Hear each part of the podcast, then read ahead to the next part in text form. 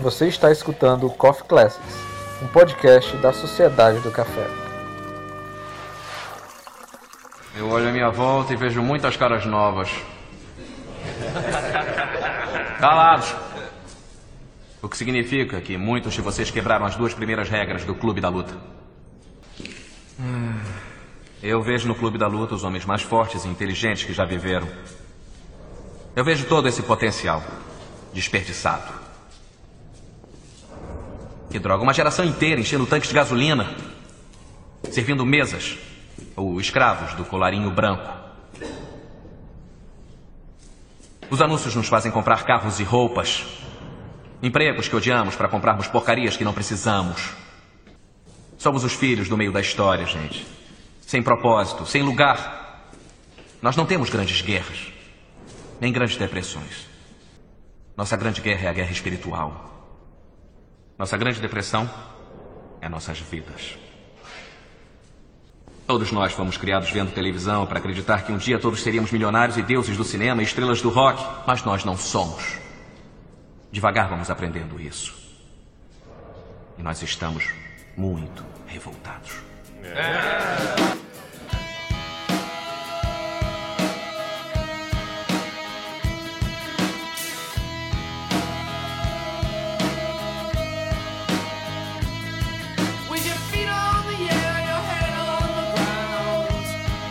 Fala galera, sejam bem-vindos para a primeira edição do Coffee Classics, mais um spin-off da família Sociedade do Café para você, onde a gente vai dedicar um tempinho para poder comentar algumas das obras clássicas do cinema contemporâneo e também de algumas obras clássicas históricas que o cinema produziu. Para o primeiro episódio do Coffee Classics, a gente escolheu uma obra do diretor David Fincher, né? Eu acho que é uma, um bom carro-chefe de abertura. Seu Dharma, qual foi a obra contemplada para encabeçar o primeiro episódio do Coffee Classics? A gente não pode mencionar o nome dele. Não podemos falar o nome Não dele. podemos. E aí, como é que a gente vai falar de um, de um filme que a gente não pode mencionar? A pessoa, quando for baixar, ele vai ver o nome lá do episódio aí pronto. Ah. Surpresa. Entendi. É.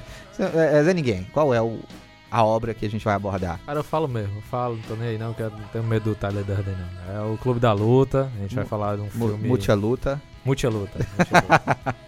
não, Clube da Luta, filme de 99, né? 99, com Edward Norton e Brad Pitt. Brad- Brad, Louco e a Pitt, Helena tá Bonham. Carter. É, esse nome é mais difícil, E o Jared Leto, não. viu? Jared É, Leto. Jared Leto também, Enfim. Então, para o primeiro Coffee Classics, a gente vai trazer uma das obras mais, sei lá, talvez cultuadas dos últimos tempos. É um filme que rapidamente conseguiu chegar ao caráter de filme cult. É, apesar de eu não gostar desse termo, filme cult. Né? Cult é um negócio tão snob. Mas, né, eu diria, conseguiu a- se alçar dentro da categoria dos filmes clássicos e a gente abre o Coffee Classics falando de Clube da Luta. Então, apresentem-se participantes para os nossos ouvintes. Que é o Davi Cardoso, seu Dharma e a primeira regra do Coffee Classics é não mencionar o Coffee Classics. Aqui é Alessandro Santos Zé Ninguém e é totalmente o contrário. Não escutem o Sr. Dharma. A primeira regra do Coffee Classics é fale sobre o Coffee Classics. Por favor, fale Comente muito. bastante, Compartilhe bastante. o Coffee Classics, né? E aqui é Lisandro Anjos, o grão-mestre. E vocês me conheceram numa época muito esquisita da minha vida. Eita! É, frase final Quem é que tá segurando a sua mãozinha agora? é o Durden. Hum, O Tyler Durden. Enfim, a gente vai falar sobre Clube da Luta depois da vinheta.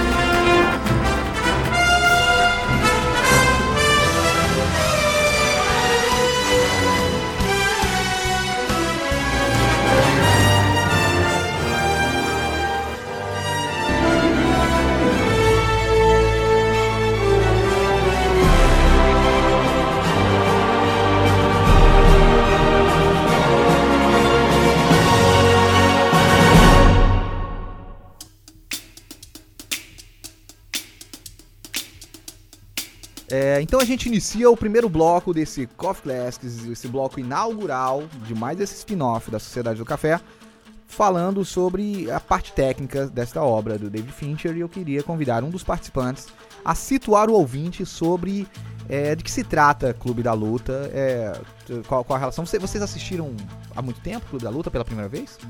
Sim, eu assisti há muito tempo pela primeira vez, mas para gravar este cast, é óbvio, eu fui fazer o dever de casa, então eu reassisti o filme ontem. Então ele ainda tá fresco aqui na, na minha cabeça. Cara, eu assisti há bastante tempo também, mas eu dei uma assistida, não, não assisti todo pra gravar, assisti umas partes. Mas é um filme realmente, assim, de, de explodir a cabeça. É muito bom. Tu parou mesmo na cena que mostra o Brad Pitt trabalhando no cinema, né? E botando aquela imagem lá. É, eu, eu resisti muito a assistir o, o Clube da Luta. É, foi uma indicação do, do Hate Hacker, né? Eu me lembro há muito tempo. Ele ficou. Ele tinha o. DVD pirata? Ele tinha um- um- uma mídia alternativa. DVD pirata não. Ele tinha uma mídia alternativa com o filme que ele gravou.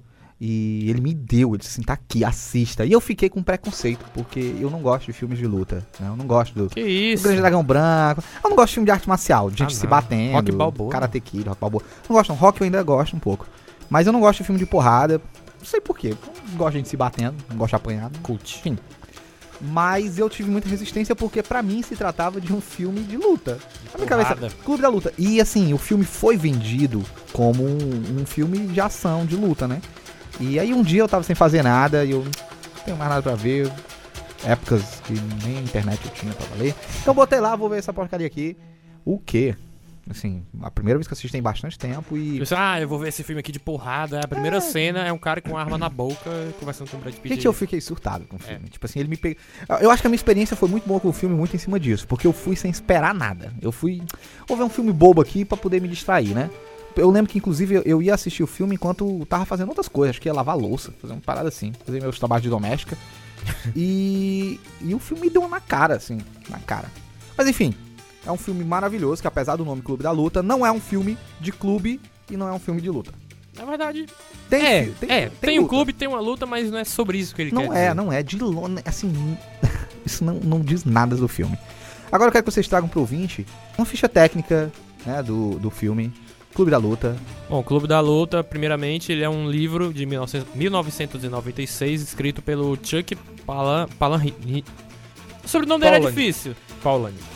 É Palarniak, Não, Paulani. assim. Tem um áudio dele aí que ele diz: Hi, my name is Chuck Palahniuk. Palahniuk. É esse sobrenome maldito aí, que, como eu disse, escreveu em 1996 e tem o filme de 1999, dirigido pelo David Fincher, com Brad Pitt, Edward Norton, Hel- Helena Bonham Carter, Jared Leto. E são os únicos, os únicos conhecidos que eu me consigo lembrar agora. Mas tem um cara do daquela série agora que tem na Netflix, de serial killer, Mind Hunters. Mind Hunters, é o, o, o- o amigo do protagonista, ele tá É no filme também. É o cara que apanha do Batman na primeira cena do. Pronto, esse cara. Tá ligado? Ele tá no Justiça, né? filme também. Então, a história do Clube da Luta é sobre um personagem que não tem nome, que é chamado de narrador, que é o Edward Norton. Ele tem uma vida infeliz, uma vida miserável. E ele não tem ninguém, não tem família, não é casado, não tem filho. E o que que ele faz? Ele tem um emprego de merda.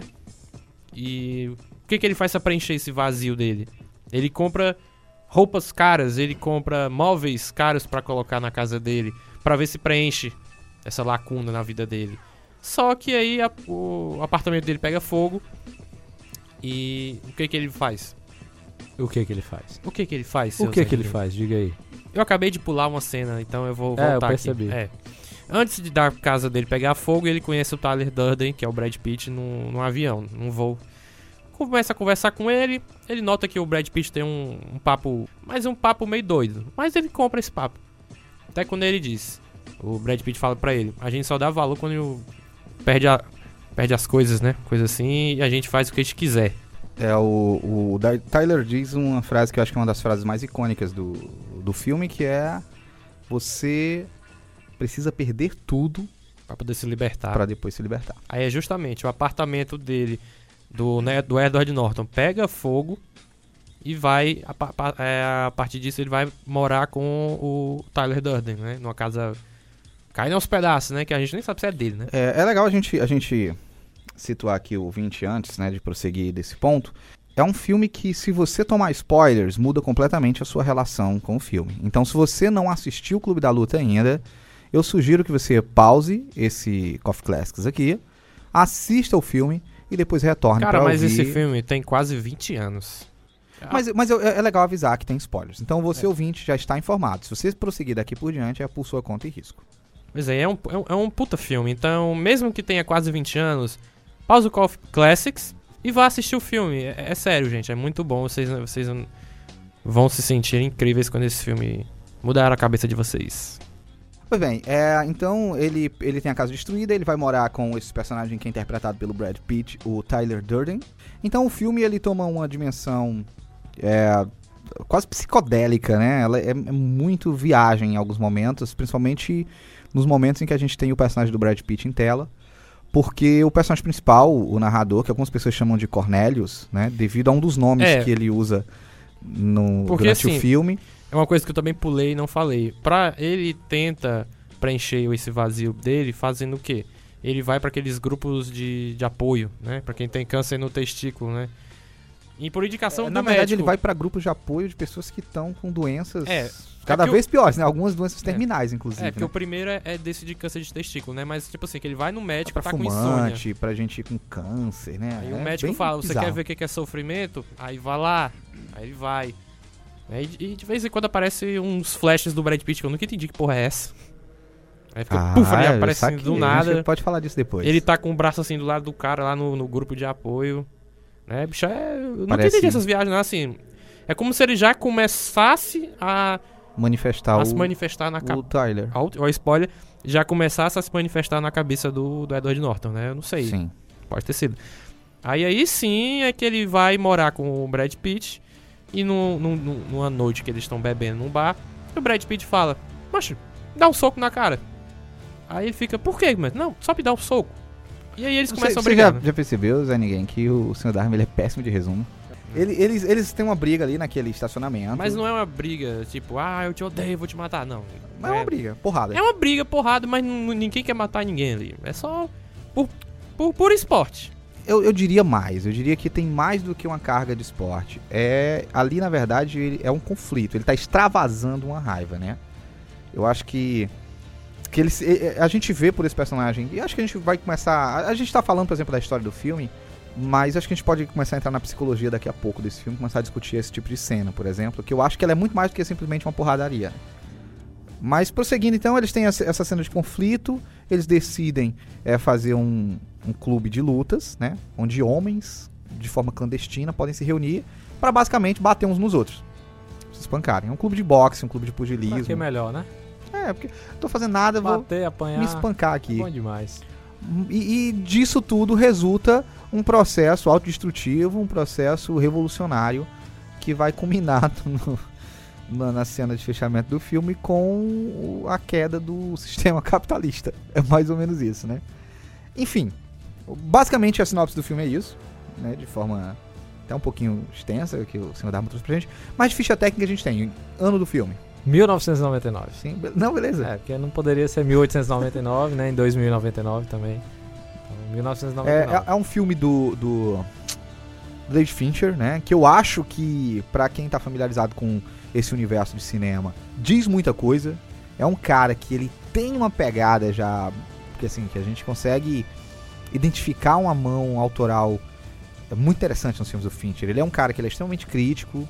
Ele é um cara que ele tem essa tendência a fazer filmes que são psicologicamente mais profundos, né, mais complexos. Os filmes do Fincher dificilmente podem ser lidos numa única camada de ação.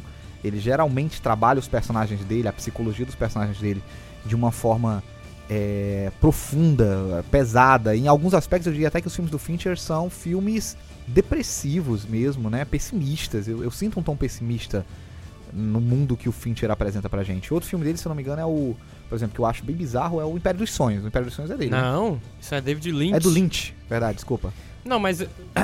É David. David Lynch Davi e o Lynch. Fincher. É, sou eu. E, mas assim, tem outros filmes deles que, como você disse, tem uma pegada mais depressiva, bizarra. Por exemplo, o Seven. O Seven, sim. Seven, o Zodíaco, Zodíaco. Garoto Exemplar.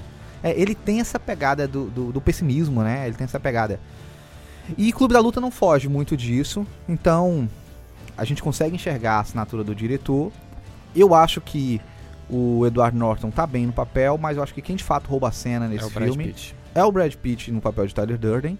E a Helena Bonham Carter, assim, eu também acho que ela tá incrível fazendo a Marla, que é a, a personagem feminina. Eu acho que ela, enfim, tem algumas coisas pra gente falar sobre o trabalho dela nesse filme, mas eu gostei da forma como ela é representada, assim, um contraponto ao que é o personagem do narrador. Tem alguma coisa, de- de- algum detalhe técnico que vocês acham que seja interessante? O filme foi sucesso? Não. Foi um fracasso de bilheteria. Ele custou mais ou menos o quê? 60 milhões e arrecadou, sei lá, 119. Mais ou... Foi mais ou menos esse- esses números. Então ele deu prejuízo. Aí, é, deu prejuízo. Mas com Isso, a um- venda de DVD, o VH, não, acho que era DVD já. É que foi, se tornou um grande sucesso e alcançou a marca que você não gosta, de ser um filme cult. Cult following, É, a, galera, a galera chama de filme cult. Eu, eu- um dia a gente talvez discuta o que significa ser um filme cult, né? E daria um bom cast. Porque, é, fica aí. Eu não gosto dessa, dessa nomenclatura. Pra mim, enfim. É, o falando, falando um pouco dessa questão, acho que teve um episódio curioso que aconteceu no cinema brasileiro, né? É que durante a exibição de Clube da Luta, um rapaz, um atirador, entrou na, na sala de cinema, num, acho que num cinema de São Paulo, se eu não me engano, armado e matou uma galera. Sério? Aí não isso- essa isso- história, não. pegou mal pro filme, inclusive o filme saiu de cartaz de vários cinemas, porque ficou implícito de que o filme incitava uma violência, quando na verdade depois se descobriu que o rapaz sequer tinha visto o filme, ele já tinha planejado ir para um cinema para matar pessoas e a história não tinha nada a ver com, com o filme Clube da Luta. Eu acho que talvez outra coisa que tenha é, atrapalhado o filme foi esse fato de que ele se vendeu muito como um filme de luta, aí ele nem pegou o público de luta e nem pegou o público né, desses filmes mais críticos. A galera que era mais crítica fugiu do filme, porque, assim como eu, por exemplo, ah, filme de luta, não vou ver. Eu posterguei o filme pra caramba, não, não queria ver de jeito nenhum. E quem gostava de filme de luta ia lá assistir, ei, esse filme lá é de luta, aí saía e não, É. não Não é divulgou. Não é um grande Então- dragão branco, mas né, Então, como, como estratégia publicitária, foi feio, né? Ele fracassou nesse aspecto. Então a gente encerra o primeiro bloco. É, para você ouvinte, fica esse resumo. É, vou adicionar, na verdade, aqui. Eu me lembrei que Clube da Luta tem uma sequência, né? Tem um segundo Sim, ele tem uma graphic novel, vamos graphic dizer assim, né? novel. De foi 10 anunciada pelo- edições, eu vi hoje de manhã, são 10 edições. Agora tem gente que acha Se que. passa 10 anos após o- Sim, os eventos do filme. Tem gente que acha que estragou o, o filme, porque ele já explica algumas coisas. Por exemplo, o nome do protagonista do Edward Norton, ele escolhe Sebastian como nome. A gente não tinha esse nome. Não tinha essa informação. Então né? a gente ficava, tipo, analisando, fazendo várias teorias de quem que esse cara podia ser, se- Sim, qual seria o nome dele, se é que ele tem um nome, né? sim. Tem Cornelius, tem o Jack, que ele fala de Jack direto, né?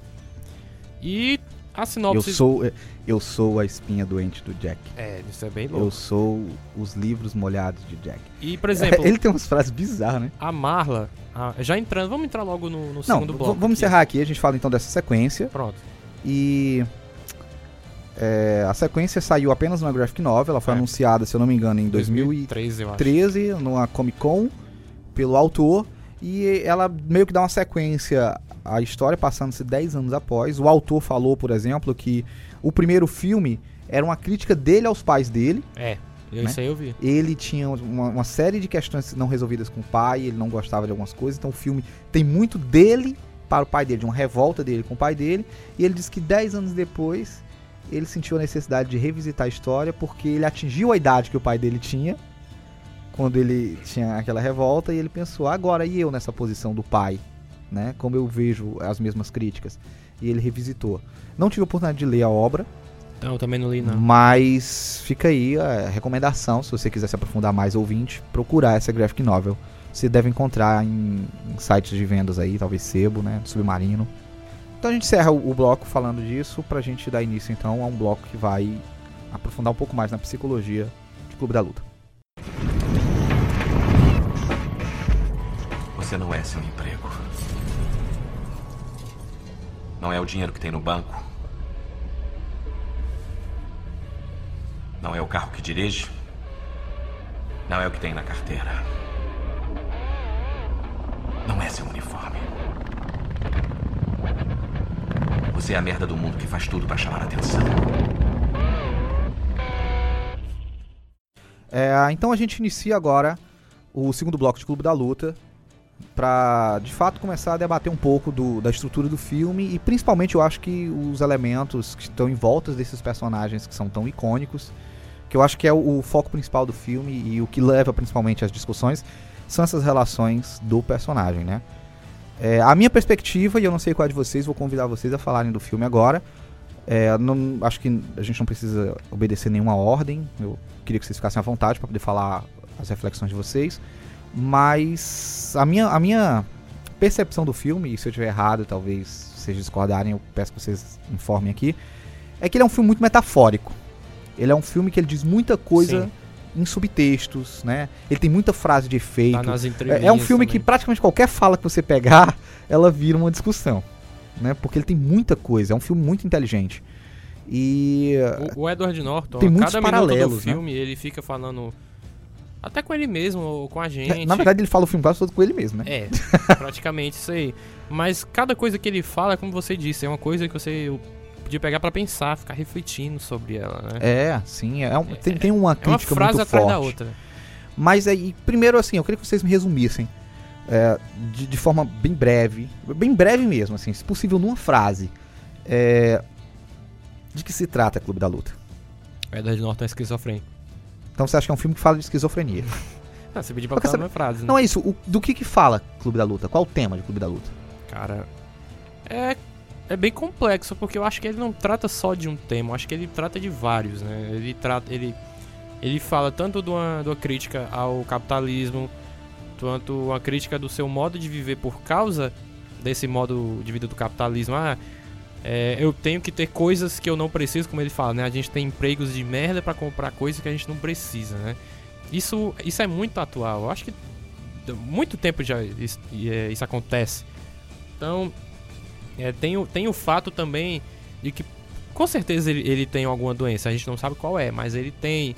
Não é aprofundado, mas é, eu acho que é um tema que também aborda, mesmo que pouquinho.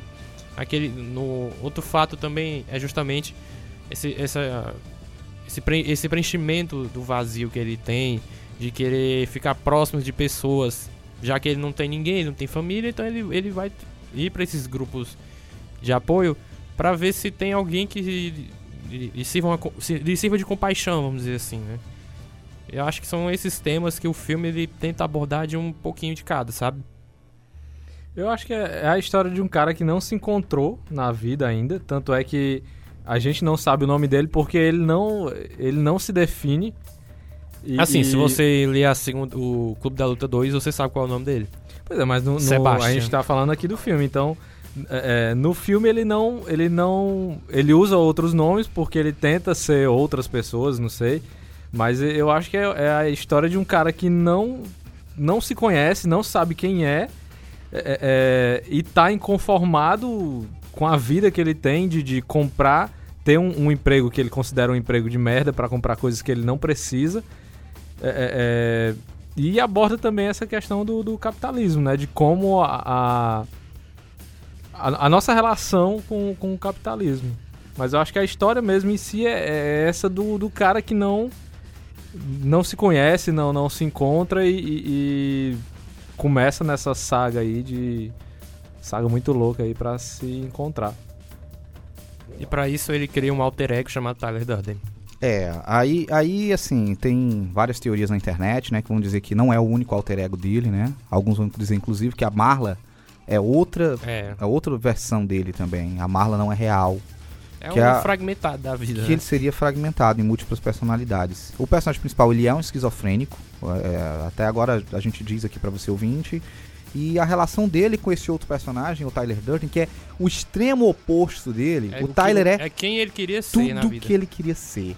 É o cara bonito, é o cara que é sarado, É o é o cara- que faz o que quer, é o cara que trabalha quando quer, é o cara que, que transa loucamente. Quer dizer, é aquele cara que, que não tem papas na língua, enquanto ele levou uma vida completamente contida, né? É, eu acho que o Clube da Luta é um filme que fala. É uma crítica muito pesada a um modelo de vida consumista, capitalista. Nesse sentido mesmo de que é, uma sociedade contemporânea, essa sociedade de consumo, essa sociedade de hiperconsumo, ela nos empurra a buscar prazeres hedônicos em lugares que muitas vezes não vão completar. Eu Acho que o Davi falou de uma forma, o Sr. Dharma falou de uma forma muito, muito pertinente. Existe um vazio social, né? Existe uma solidão na contemporaneidade, onde todo mundo está cercado de pessoas, mas ninguém de fato está junto. As pessoas se relacionam por redes sociais, mas as pessoas não se relacionam mais pessoalmente. É muito mais fácil você. Aquelas rodas de amigos de sentar em calçada não existem mais com tanta frequência, né? É, você sempre cruza com seus amigos, mas você não se encontra com seus amigos.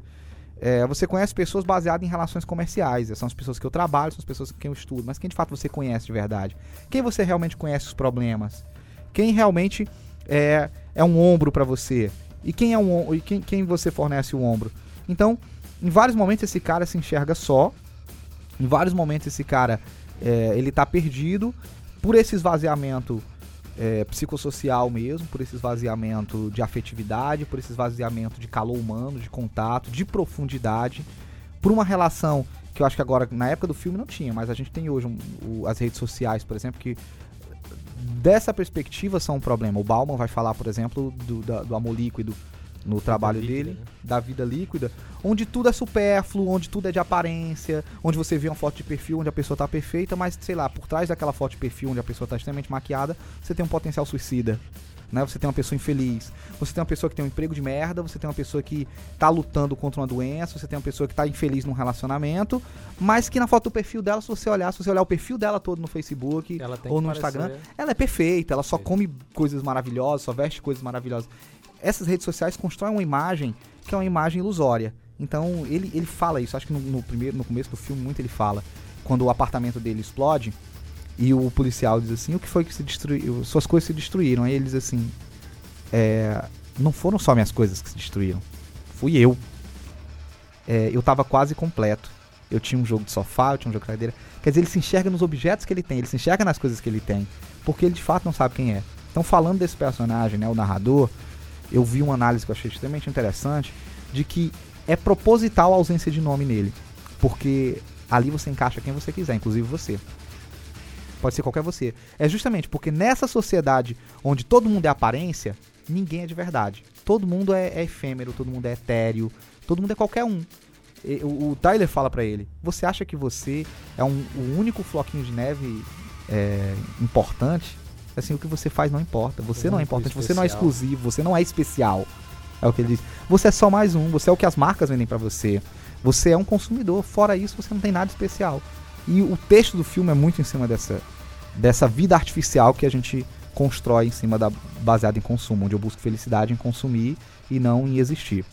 Mas isso é uma leitura que eu faço para além também de, de uma série de falas. E o, e- esse tema é bom porque ele não. Pelo menos é, agora ele não, não, não envelhece, né? De lá, de 99 pra cá, ele Não, só tem se é- tornado mais atual. Ele é muito atual. E traz uma mensagem que, tipo, eu acho que nunca vai ficar velha, né? Porque o mundo tende só a ficar cada vez mais consumista, né? É, da, da forma com que vai a- as coisas, realmente é, é um filme que não tende a, a não envelhecer. Ele vai se manter sempre Ele, vai, atual, entre aspas. ele vai fazer 20 anos, mas nem parece que tem 20 anos, né? Não. Brad Pitt tá com a mesma cara. Tá lindo. tá lindo, lindo. É, e o velho fica só mais bonito, né? Ai, ai. Mas então vocês devem estar se perguntando pra quem nunca viu o filme, onde é que o clube da luta se enfia no meio dessa história? Por que que tem um clube de gente metendo porrada um no outro nisso tudo? Já cabe a gente dizer que o Tyler é, é loucura do. Sim, sim, acho que, acho que sim. Vamos debater o filme de modo geral, a gente não vai contar progressivamente a história, não. Então pronto, aqui, né? O Tyler Durden, ele é. Não, acho que tu já tinha falado, né? Sim, o, o Dharma mencionou. É, não, é porque é interessante a gente situar, né, que lá atrás eles se conhecem num avião, né? É o, Aham. o Tyler e o, e o personagem Mas aí principal. ele já tem aparecido. Numa escada quatro, rolante. quatro vezes antes, né? É, durante o assim, filme, é, o durante o decorrer do filme, no começo, tem uns, uns takes, né, que a câmera meio que dá uma, uma chiada e ele aparece, dá, dá uns vislumbres do, do Tyler. Que é quando Mas- ele tá, tá passando pelo, pelo problema de insônia, aí vai no médico, até na, na cena que ele tá no médico aparece. E, e essa parte o que Tyler. você falou, eu queria mencionar. Que ele diz assim: Eu vivo num eterno estado onde eu sempre tô com sono demais, mas eu não durmo. E eu. num estado eterno de insônia. Eu É. nem durmo o suficiente, nem tô acordado o suficiente. Tem uma cena que ele tá Esse negócio da sofá gente, né? deitado, aí ele diz que a insônia, com a insônia você nunca tá acordado. É, É, mais ou menos Uma coisa tu dessa. falou. Mas aí. É, esse- é- é, mas eu acho que é um é um negócio do cansaço social, né? aham. Você sai de casa de manhã, trabalha, aí depois volta pra sua casa pra poder. É, aí vai pra sua faculdade, aí estuda, aí você chega em casa já no final da noite, esgotado, aí. Tem que acordar cedo. Aí, aí se relaciona dia. um pouquinho com seus familiares, mas dorme minimamente, porque você separa um espaço pro seu lazer, mas aí acorda muito cedo e você nunca dorme o suficiente, você nunca tá satisfeito. Você nunca tem aquela sensação de que, nossa, dormi bem. Você sempre tá ou acordado com sono ou dormindo cansado. Você nunca está revigorado dentro desse modelo social. Pois é, então a- até esse momento aí o Tyler ele aparece quatro vezes, né, em framezinhos bem, bem rápidos. Eu, na verdade, eu só tinha conseguido ver dois. Eu tinha visto dois. Aí depois pesquisando eu vi as outras duas imagens em que ele aparece. Mas é, aí já é indício do, do Tyler aparecendo, né? Literalmente ele tá, tá se mostrando pro, pro narrador. Aí, Porque o Tyler ele é um cansaço do narrador, né? O narrador ele tá cansado disso e a gente vê que nos momentos de maior exaustão a gente vê Uhum. o Tyler ali, a semente do Tyler. É, tem uma cena que, que mostra ele no, no trabalho, né? O narrador no trabalho, tirando uma xerox lá. Aí mostra o, O ambiente. O, ambiente onde ele trabalha, o escritório. Aí bem do lado aparece o Tyler, assim. É justamente uma, uma sequência lá de cansaço. Aí é, é essa história. é O Tyler apare- aparecendo, o Tyler se mostrando e que vai é, se personificar ali. Aí pouco a tempo mente, a depois, mente do protagonista se fragmentando, né? é, também. Aí pouco tempo depois eles se conhecem no no avião, né? No avião. Tyler- sequência Tyler não, que eu narrador. Numa sequência que eu acho interessante, porque nessa hora ele tá tendo um debate que eu acho extremamente interessante, que ele diz assim, a minha vida é uma vida artificial. E isso, facilmente, o narrador falando, se aplica a gente, sabe? É uma crítica a nós mesmos. Em vários momentos você se enxerga, diz assim, minha vida é uma vida artificial. Tudo que eu tenho é artificial. Ele fala é, consumo rápido, né? Ele, ele fala um termozinho que eu esqueci É, agora. ele vai falando do- das coisas É. que ele vive viajando, né? É, aí ele- viajo muito. Então, é- shampoo de shampoo de viagem, aí Shampoo tem o, ca- o descartável. cafezinho, cafezinho é que é- é descartável. tudo descartável. Aí ele Aí fala eles- do, e agora. Eu encontro pessoas nessas viagens de avião, eu sento do lado delas, a gente conversa trivialidades, ninguém conversa profundamente. Agora eu tenho esse conceito de amigos descartáveis, né? Que são os amigos de avião, são esses amigos de- da vida que a gente vai encontrando, encontra no ônibus, encontra aqui, é. encontra na faculdade, passa uma temporada e, e vão embora.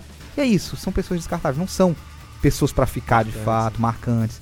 É uma sociedade que cria esse modelo descartável. Aí quando ele tá falando desses amigos descartáveis e de todo esse universo descartável, né, dessa vida artificial que ele vive, a gente vê o Tyler surgir, né? Aí que o Tyler chega, né?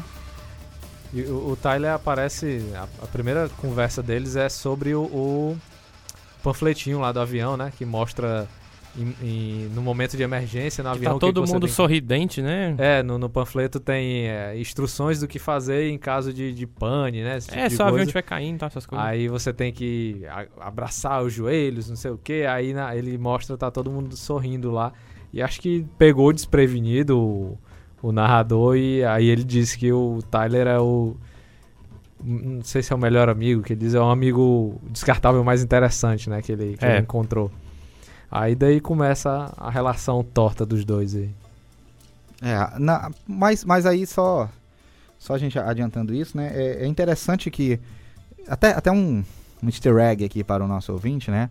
No segundo episódio do CoffeeCast, que é o episódio sobre representatividade da figura feminina, a abertura da Viúva Negra, Gabi Hanner, é justamente a abertura do Clube da Luta nesse ponto em que ele fala da, da queda do avião, né? Que ele diz assim, olha, você vê como as pessoas estão aqui, aí cai máscaras de oxigênio e deixa a pessoa tonta pra você ficar dócil feito uma vaca indiana. Né? É. Ele fala uma coisa dessa e a abertura da Gabi Hanna. Tá aí um easter egg pra você, ouvinte. Aí. Inception. Tá tudo conectado, meu filho. Aqui é Cloverfield, mano. Então, é, a sequência do filme é esse cara. é, a, gente, a gente acompanha um pouco mais a vida do narrador. É, ele, ele fazendo esse trajeto dele na vida artificial, nessa vida do automático. A gente vê que ele tá muito no automático. Não sei se vocês têm essa percepção, né? E isso dele de estar no automático, a gente vê que ele não consegue descansar de fato, que ele não consegue. Ele chega a dizer: Eu não consigo sentir nada de fato, né? Nem raiva, nem tristeza, nem nada. Ele tá amortecido pela vida, ele tá cansado. A gente vê- é, eu, pelo menos, consegui entender o Edward Norton trazendo um papel de um cara exausto da vida. É, ele tá que ele vai buscar esses abrigos, como falou o senhor Dharma lá atrás. É, ele vai buscar sentir algumas emoções em lugares extremos, né? Ele vai onde as pessoas estão perto de morrer, ele vai em pessoas com câncer terminal, grupos de apoio a, a alcoólatras, enfim, ele vai a grupos de apoio de pessoas que estão na pior. Pra lá ele vê pessoas ele tá sofrendo, ruim assim. pessoas sofrendo porque ele não consegue mais se conectar. Então ele precisa das pessoas no pior delas pra ele sentir alguma coisa. E isso mostra muito também da gente, né? O quanto a gente vive numa sociedade onde a gente senta pra almoçar assistindo um programa policial. é, o quanto a gente tá amortecido, né? Onde a gente assiste um programa policial com o cara assassinado, as tripas do cara no chão e você comendo ali. Comum, né? é, é, é, comendo tripa de porco ali e a galera morta é no bom. chão. Depois de porco é bom. E, e a gente tá amortecido, né? A- acontece um crime na rua, a pessoa filma e manda no grupo do WhatsApp. Gente, qual o propósito disso? Que ponto a gente chegou que a gente não consegue mais se chocar, que a gente precisa do absurdo, que a gente precisa do extremo pra gente ter alguma emoção verdadeira, né? Porque as coisas ficaram normais. E ele, ele mostra um pouco disso também, desse cara que já tá dormente da vida. Será que você não tá dormente também? Será que você já não botou sua vida no automático? Será que não- todo dia você não perdeu a, a capacidade de se encantar? Será que todo dia não virou pra você só publicar em rede social, pegar seu ônibus, é, desejar bom dia pra algumas pessoas, já no automático? O que você tá vendo de fato de original? Que você tá fazendo de diferente né, na sua vida? Isso é uma pergunta pra você ouvinte. É, e, e o Clube da Luta, ele, ele apresenta esse personagem. E esse personagem tá nessa vida automática até o momento do rompante, que é o momento Tyler Durden, que acho que o Sr. Vai trazer pra gente. Que é justamente o, o que vai trazer pra gente a fundação do Clube da Luta mesmo e o propósito do que é o Clube da Luta. Então, esses clubes eles são formados assim. Que Inicialmente foi formado pelo Tyler Durden e pelo Edward Norton, né? E com o passar do tempo vão, vão aparecendo novos membros, né? Porque esses membros eles veem alguma coisa boa naquilo. Ah, eu quero, sei lá, botar meu estresse todo pra fora. To- to- todo esse sentimento O vazio. que ocorre eu no. Clube da Luta? Porrada. Porrada. E basi- basicamente aquelas oito regras lá. Né? A gente Tem que mencionar. É, eu vou botar um, um áudio aí da- dele falando da- das regras que são oito. Senhores, bem-vindos ao Clube da Luta. A primeira regra do Clube da Luta é: você não comenta sobre o Clube da Luta. A segunda regra do Clube da Luta é: você não comenta sobre o Clube da Luta. Terceira regra do Clube da Luta: se alguém gritar pare, fraquejar ou desmaiar, a luta acaba. Quarta regra: somente dois podem lutar. Quinta regra: uma luta de cada vez. Sexta regra: sem camisa, sem sapatos. Sétima regra: as lutas vão durar o quanto for necessário. E a oitava e última regra: se for sua primeira noite no clube da luta, você tem que lutar. E conforme vai passando o, filme, não fica só nesse, nesse, ne- nesses clubes de, de luta que ele vai abrindo é, pelo país todinho, né? Sem o menino saber, o, o Edward Norton. Acho que ele até sabe de alguns. Mas depois ele. O Tyler Dunn ele acaba criando algumas coisas que o, deixa o Edward Norton sem saber. Uma das coisas que ele acaba criando é o Projeto Destruição, né? Projeto Mayhem no, no inglês. Que seria basicamente o quê? A destruição dos sistemas corporativos capitalistas, né? E lá no final do filme, que, que é justamente a primeira cena do filme, é o Edward Norton ele tentando parar a si mesmo, né? Depois que ele descobre que o Durden é ele mesmo, é, de destruir esse- esse- esses prédios, né? Que tem o- os sistemas de cartão de crédito, né? Porque explodindo esses prédios a- é, zera as contas de todo mundo e na cabeça do Todo mundo que tem algum débito, né, vai automaticamente ser perdoado. É, vamos, vamos criar um projetozinho aí, né? Limpar o nome. Projeto ali. Oi. É na Oi, né? Não sei Explodiu, onde é que fica. explodiu o Serasa. Pronto. Isso, é o Serasa. Explodiu o Serasa. Mas, pois é, é basicamente. É bem, é bem resumo mesmo. Bem resumo. Essa é o, o mote do, do, do Clube da Luta em si, não do, do filme, do, do que acontece. Eu queria fazer uma pergunta pra vocês dois aí. É, o que vocês acham que motiva?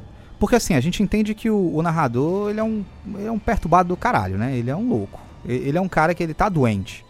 E a gente entende também quais são as motivações dele. Ele é um cara que precisava buscar grupos de apoio com pessoas doentes pra poder sentir alguma emoção. E o Clube da Luta faz com que esse cara possa viver alguma alguma emoção verdadeira, né? Você vê que ele tá extravasando esse ódio, porque ele é um cara que odeia a vida que tem. Não sei se vocês concordam comigo nisso. Sim. É nítido que ele tem um ódio. Ele tem tanto ódio que quando ele assume o Tyler Durden, o que o Tyler Durden faz mais, fa- faz mais na vida é zoar esse sistema. Ele é o cara que mija na sopa da galera, ele é o cara que faz sabonete com banha de, de lipoaspiração pra vender pras mulheres, né? Bota rola no filme infantil. É, ele é um cara que ele. Ele é, é um troll. né? O, o Tyler Durden, ele é um troll. Ele é um BR Rue Rue da vida real. Da vida real não, porque ele é um. Ele é um produto do- da esquizofrenia do, do narrador. Mas ele é um cara que ele é esse epítome, né? Ele, ele odeia a vida que tem, ele odeia a sociedade, ele odeia a casa dele. Foi ele que explodiu o próprio apartamento, né? Uhum. na, na persona do, do Tyler Durden. É, ele mora numa casa de merda, é, que, que tem goteira. A vida dele é uma droga, no final das contas. Ele tem um emprego que ele detesta, né? Ele odeia o chefe dele. O chefe dele ele tem uma cena cômica que ele vai, tipo, chantagear o chefe dele, ele se espanca dentro da sala e o chefe fica sem saber o que fazer e ele ameaça, ó, eu, me bati aqui, eu me, eu me desbagacei todinho, e se você não me der o que eu quero, eu vou dizer que foi você que me agrediu, né? E o cara fica, tipo, refém, né? Mas, é, o que vocês acham que motiva as outras pessoas que buscam o Clube da Luta? Porque o, o narrador, ele é um louco e, de fato, ele quer essa emoção. Mas como ele conseguiu cativar tanta gente pra compor esse Clube da Luta? Porque a gente vê que a cada nova visita do clube, outras pessoas vão se juntando. Acho que a- a- as pessoas que estão lá também talvez não estejam no mesmo grau de, de insatisfação que o, que o narrador ou de loucura. E se todos eles forem da cabeça do Tyler ou do Edward Norton? É, não dá não. Ele ia montar o. ia fazer a destruição lá todinho sozinho. É, não, dá não. verdade. Não, mas eu, eu acho que todos eles devem ter um, um grau de insatisfação. Todo mundo ali deve ter uma vida de merda. Mas é. não, não igual a dele, provavelmente. Tipo o Bob, né? Que é o cara lá do. do- da- das tetonas lá. é porque ele teve ele o saco que- estripado e tomou remédio, por isso que cresceu É, ele era dele, né? alterofilista, né? Aí usava corticóide, coisa assim. hormônios e tudo. E, e depois que ele ficou lá sem as bolas, aí perdeu a, a mulher, os filhos não ligavam A mais pra ele, então o cara tava numa vida de merda. Ah, é, Acho que o, o que aparece mais, assim, da, da vida dos personagens, é, acho que é a dele, né? Não sei se aparece do Jared Leto, não sei. Não, do Jared Leto a gente não sabe quem ele é, se ele é um barman, coisa assim, mas o que Hum. mais aparece é o Bob mesmo. Pois é, mas eu, eu, eu creio que todos eles ali estejam num grau de insatisfação é, Estão passando por dificuldades extremas, né? Vamos dizer assim. parecido com, com o do narrador. Então, Eu, eu não, eu não diria que é- são dificuldades extremas, né? Assim, porque todos eles têm, têm emprego, todos eles têm. é, acho que qual é a é- insatisfação é mais desses insatisfação, caras, né? É- Essa Você tem sensação um, de, de não realização, né? de não realização. Você tem um emprego que você não quer, mas você tem que trabalhar para poder comprar suas coisas, entendeu? Eu acho que é, é- é mais ou menos o que o, o narrador passa, só que talvez não num grau. É, é nesse exagerado. sentido, né, que eu, que eu trago, por exemplo, que o personagem do Edward Norton, né, o narrador, ele é uma metáfora para toda uma geração. Para toda uma geração. Ele é esse cara inconformado, esse cara infeliz, esse cara que vive do trabalho para casa, que tá num emprego que, que ele não gosta, que ele não se identifica, fazendo coisas que ele não se identifica, sendo obrigado a tomar decisões e comprar coisas para poder tentar preencher um vazio existencial. Né? E a gente faz um paralelo com a nossa sociedade mesmo. né? Essa pessoa que que precisa. Aquilo que a gente falou agora há pouco, né? De uma rede social ou, ou de uma pessoa que é hiperconsumista. Precisa sempre estar com a roupa da moda, precisa sempre estar mudando uma foto no, no- numa rede social, precisa sempre estar em contato com todo mundo, porque essa ausência interior faz com que a pessoa busque essas verdades fora, né? Aí eu concordo nessa hora. Né?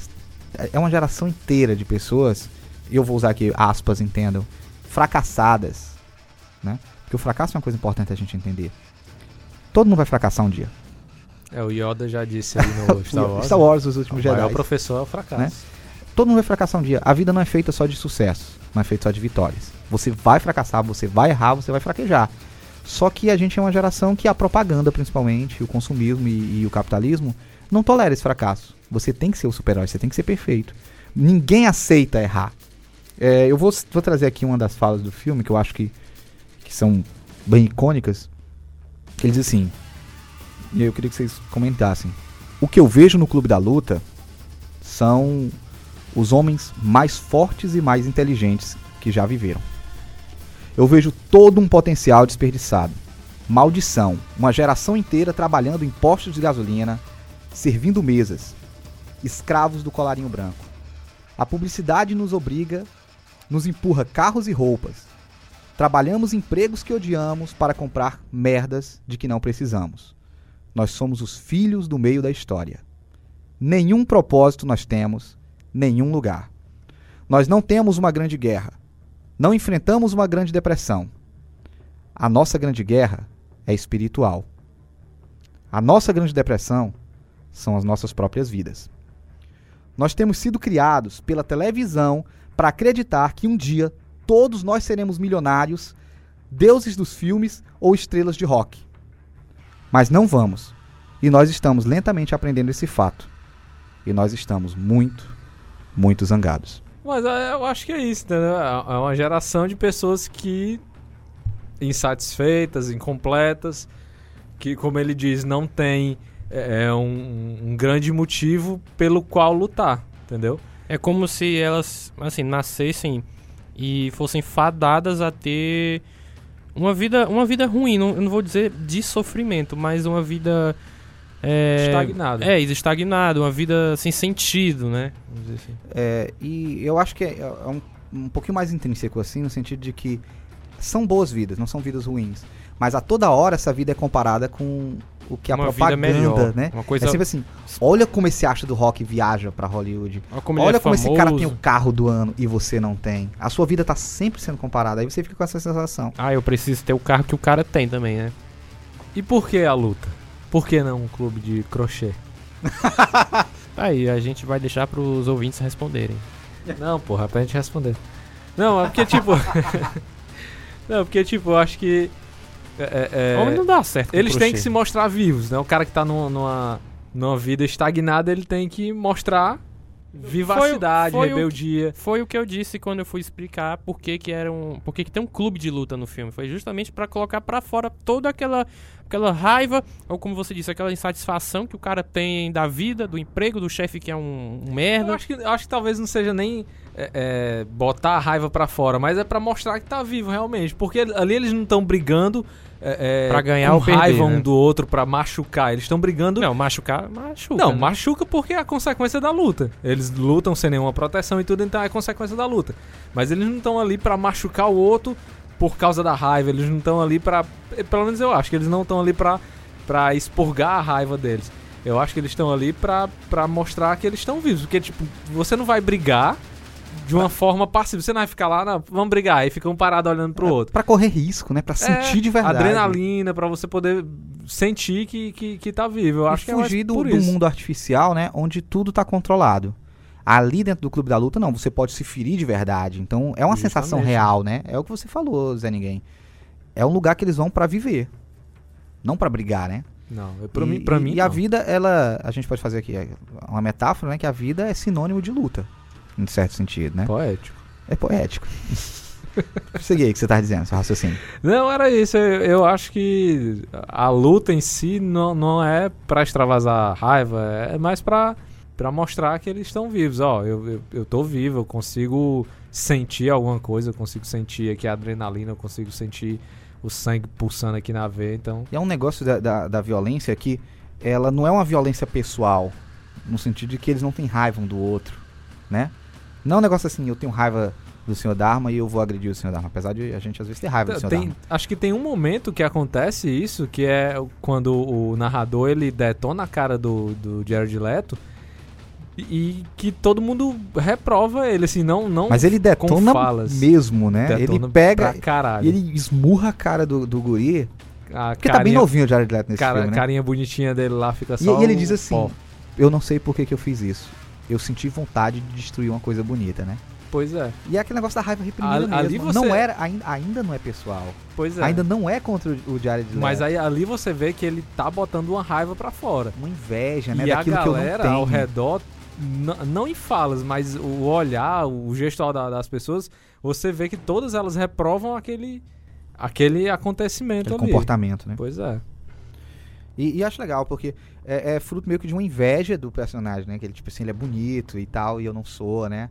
E se eu não me engano, o, o que Tyler. ciúme do- é, do- o Tyler tá dando um pouquinho de moral pro, pro Jared Leto lá. Eu acho Que que, eu ele acho que o Tyler já tapando meio fez isso intencional também, pra poder provocar no, no narrador uma Agora é muita reação. lombra, né? Porque o Tyler é o próprio narrador. Aí ele sente ciúme do cara com ele mesmo, que é o Até então ele não sabia, né? Que... Pois é, não. É, é E, e- e- assim, eu não sei se vocês percebem, mas o Tyler, ele é tudo o que o narrador quer, né? É tudo que ele precisa. É- é- é- ele é fruto de todos os desejos reprimidos, né? Ele é um, um recalque, da, né? uma projeção desses, desses impulsos, né? Que o, o narrador tem e ele, devido a essa sociedade que está sempre me controlando, sempre dizendo que eu não posso, né? Ah, você não pode fazer isso, você não pode dizer isso, você não pode falar palavrão.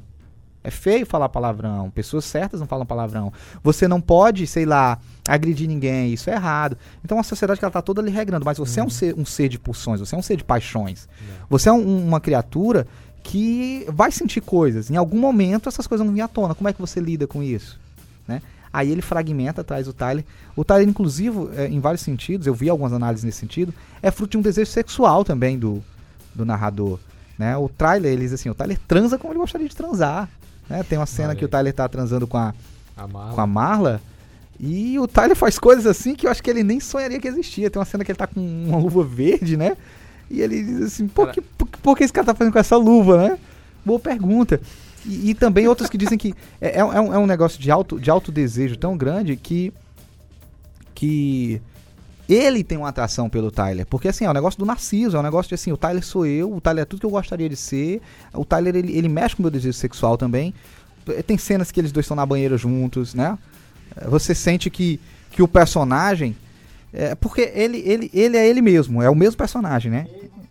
Ok, mano. Não, eles são a mesma, eles são a mesma pessoa. É, e, e, e no sentido de que de que ele sente ciúme quando o Tyler demonstra essa atenção exagerada pro personagem do Diário de Leto, que ele, ele sente essa pulsão da raiva, né? Tipo assim, não, eu que tô buscando essa aprovação, eu que tô buscando essa posse, é um negócio da posse. Também tem um- uma leitura, às vezes, que vai um pouco pro pra uma crítica de uma sociedade machista também, né? É uma crítica social, em vários sentidos. É uma crítica ao modelo social, um modelo social baseado em posses, baseado em imagens, baseado num sistema machista. A personagem da Marla, que eu queria falar lá atrás, em alguns momentos as pessoas vão dizer que ela também é uma projeção da mente do, do narrador. Algumas teorias dizem isso, apesar disso não ser comprovado. E em vários momentos é uma, uma negação desse narrador ao que é feminino. A gente, o filme, em vários momentos, fala de uma masculinidade fragilizada. De um homem que foi criado para ser extremamente másculo, e aí a gente tá falando da sociedade. Nós temos uma geração de homens que foram criados para ser super homens, super másculos. Eu tenho que ser ah, barbudo, macho, e de repente nega um, um caráter feminino por medo, sei lá, de- de- dessas questões de, de homoafetividade, por essas questões do feminino mesmo. É um homem que, numa sociedade moderna, ainda não encontrou qual o papel de- do que é ser másculo, do que é ser viril. Tanto é que tem muitas cenas, todas as cenas falam que, que são de ameaça, são de perda de virilidade. Quando você vê o policial, diz assim, a gente vai prender ele. E se não conseguir prender, o cara diz assim, arranque as bolas dele. Outra cena que o, cara, que o Tyler diz que vai fazer, arranca as bolas dele. Tudo envolve capar o cara. O grupo que ele vai são de homens castrados né? São de homens afeminados. O que ele mais odeia é essa questão. Quando ele para, o filme tá direto nisso. Quando ele é parado no, no alfândega, o cara deixa ele passar porque pensa que ele tá escondendo um vibrador. Vibrador, é. Quando ele chega no quarto da, da Marla, tem uma parte que ele chega e tem um vibrador do lado, né? Ele barrou assim, o vibrador balança. Aí ele meio que toma um susto, aí ela olha pra ele e diz assim: Isso é muito icônico, né, a meu ver. Ela diz assim: Calma, isso aí não vai lhe ferir. É tipo assim: Isso não fere a sua masculinidade, relaxa. Fica bem com isso, cara, né? Você não vai deixar de ser homem se você passar perto de um pinto de plástico, sacou? E, e é muito essa discussão desse personagem, dessa masculinidade frágil. Que tipo de homem é esse que precisa estar se provando direto, né? E eu acho que a Marla é a única personagem feminina, assim, com destaque, né? Eu não sei nem se eu vi outra. Acho que tem na- naquele grupo lá que tem até uma, uma senhora lá com câncer, com a cabeça lá com lenço. Ela começa um discurso dizendo que a única coisa que ela queria era transar antes de morrer. Que ela comprou um vibrador e o lubrificante sim, não sei sim, qual, sim. não sei o quê. É, acho que. Não sei, acho que fora deve ter personagens ali. Figuração, fundo, né? é, mas acho que de destaque é a Marla, que E não, tem não tem eu- nenhuma eu vi o- força feminina, assim, né? Porque, tipo, se ela fosse um homem ali, não, não envolvesse se a, a parte do roteiro dela não envolvesse um relacionamento amoroso com os dois personagens, ela poderia ser muito bem trocada Sim. por um homem ali e não faria diferença E- na história. A entendeu? análise que eu vi, semiótica do filme, falava um pouco disso. Que a Marla fazia esse papel de inversão. Ela é uma mulher se masculinizando, mas nesse sentido do- da sociedade moderna, ela forçou as mulheres a saírem do lar, a largarem muitos valores que tradicionalmente eram tidos como femininos e repensar o papel do que é ser feminino na modernidade. Hoje as mulheres elas estão mais agressivas, no Uhum. sentido de que elas ocupam espaços de trabalho, elas dão mais a cara a tapa, elas estão lutando. A mulher está se adaptando. E o homem, ele acaba muitas vezes assumindo papéis, por exemplo, que são papéis que eram menos atribuídos aos homens, no sentido de que antigamente o que, que era? Trabalhos brutais, braçais, e hoje em dia não tem mais espaço para esse tipo de coisa. Tanto que no próprio Clube da Luta, eles trabalham com trabalhos braçais, né? Capinando, carregando peso, nessa busca da virilidade. E a Marla, ela meio que, na, na leitura que eu vi a respeito da semiótica, ela era isso mesmo, é uma mulher realmente. Fora que ela é a única coisa que eu acho que o, que o narrador ainda tem medo. Porque ela tá de fato no fundo do poço. Que, ela- que ele tem medo. Que ele tem medo. Ele é a única coisa que ele não consegue lidar bem ainda, que ele não consegue se desprender. É, a gente vê que no, no começo Porque ele é um covarde. A verdade é essa, ele é um covarde. Ele é tão covarde que pra ele fazer as coisas que ele precisava, porque Ele ela não, ela é uma corajosa pra caramba. Ela faz o que quer.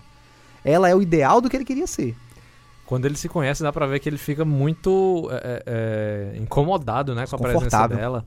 é, no- nos grupos lá de ajuda e tudo. Aí quando ele vai conversar com ela, ele É o que eles acompanha... dividem os grupos, né? É, ele acompanhando ela, ela entra numa lavanderia, abre lá uma máquina, pega um, um bocado de roupa, aí sai. Aí ele, ei, você esqueceu um monte de roupa aqui. Aí no final das contas ela tá vendendo as roupas que nem era dela. Ela Que só entrou lá, roubou e foi vender. e Pega tudo. pizza do, dos bicha caras. é, é perturbada. né? E é isso, ela, ela de fato faz o que quer, ela de fato é livre. É. Ele não, ele é um covarde do caramba. Pra ele fazer as coisas que ele quer, ele precisou criar uma persona, né? E ele é tão covarde que no fim, ele atira na bochecha.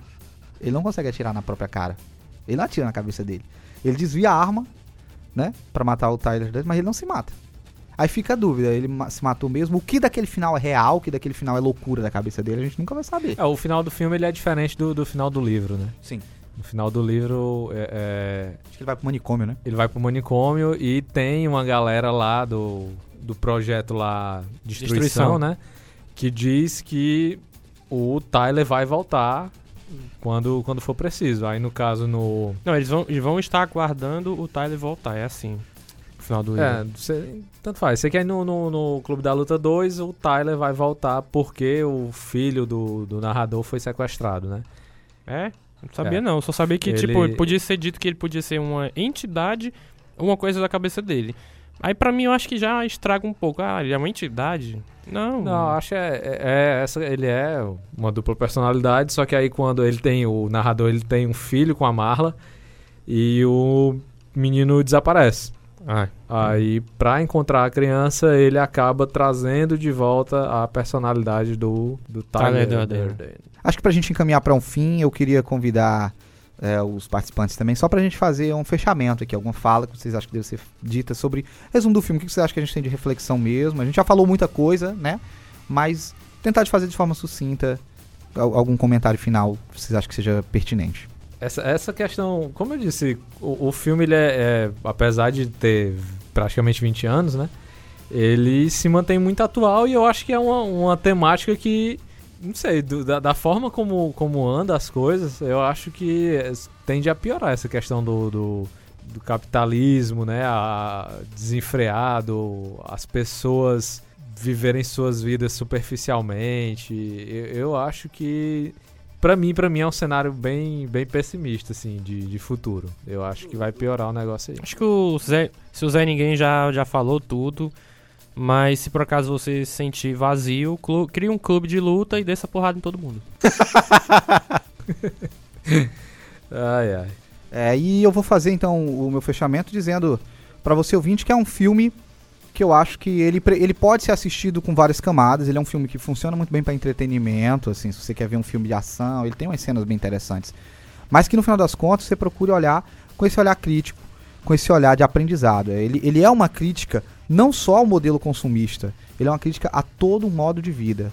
Que há uma forma de lidar com o mundo que transforma pessoas em consumidores, puramente. Em que você troca a sua identidade por prazer, né? É, é, por uma instância do que é belo, onde você nega sentimentos negativos, onde você reprime esses sentimentos negativos, porque de repente sentir coisas ruins, fazer coisas ruins, virou pecado numa sociedade onde ninguém pode errar, onde todo mundo tem a obrigação de ser perfeito. Então, a dica que eu acho que fica desse filme é: ninguém é perfeito, você não é perfeito, você não precisa ser perfeito. Eu vi um meme na internet que eu acho que. Eu gosto de falar de memes porque às vezes memes são coisas bobas, mas que se você parar pra olhar, tem, tem um fundo inteligente ali por trás da pessoa que pensou. Em que ele dizia assim: pare, você pode desenhar bonecos de palito, você pode cantar errado, você pode ser desafinado. Você não precisa ser bom nas coisas que você gosta. É isso. A vida não é uma corrida para quem chega primeiro. A vida não é sobre ganhar. A vida é sobre você aproveitar esse trajeto, você tentar ser autêntico. E eu acho que o filme ele toca muito nisso.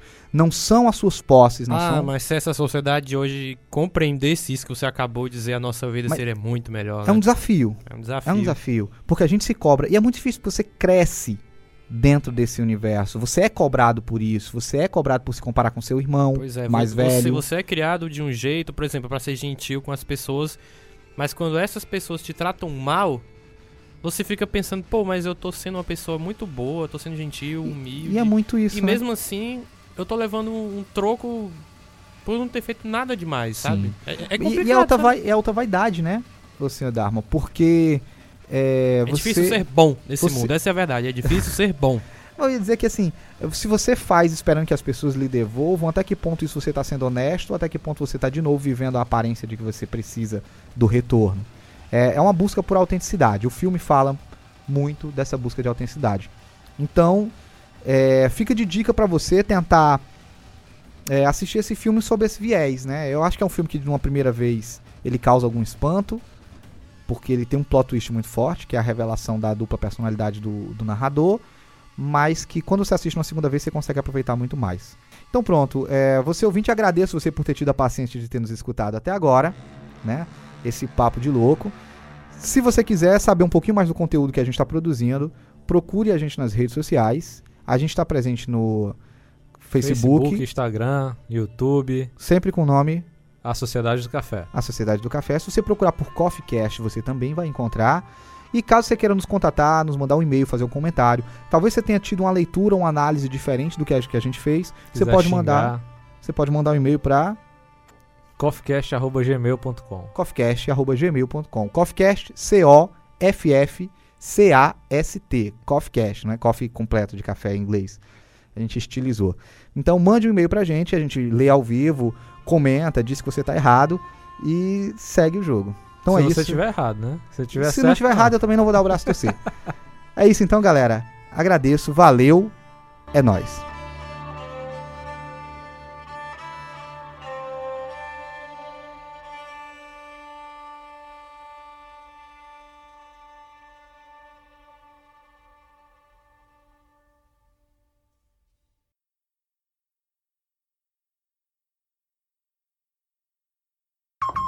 Aqui é o Davi Cardoso, o senhor Dharma, e a primeira regra deste Golf Collection é não mencionar a Golf Collection. É Coffee Classics.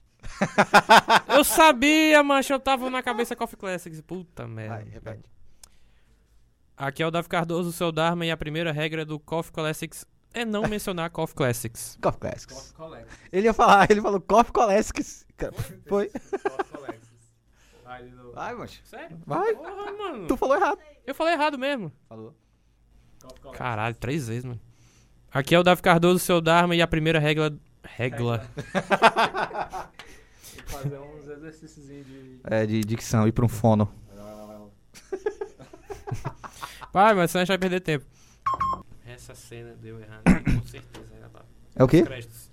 Desde gravação. Alguém tá, tá olhando o e-mail? Eu, Eu não tô conseguindo nem abrir o Facebook. Eu tô, eu tô. Eu só olho minhas redes. O. O WhatsApp funciona direitinho, mas o, o restante eu não consigo não. Vai. Vamos lá? Eu tô surdo. Só pra avisar desse, desse ouvido aqui, eu tô praticamente surdo.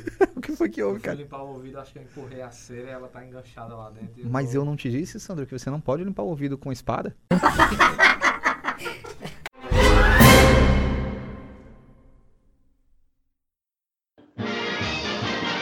Esse podcast teve edição Davi Cardoso.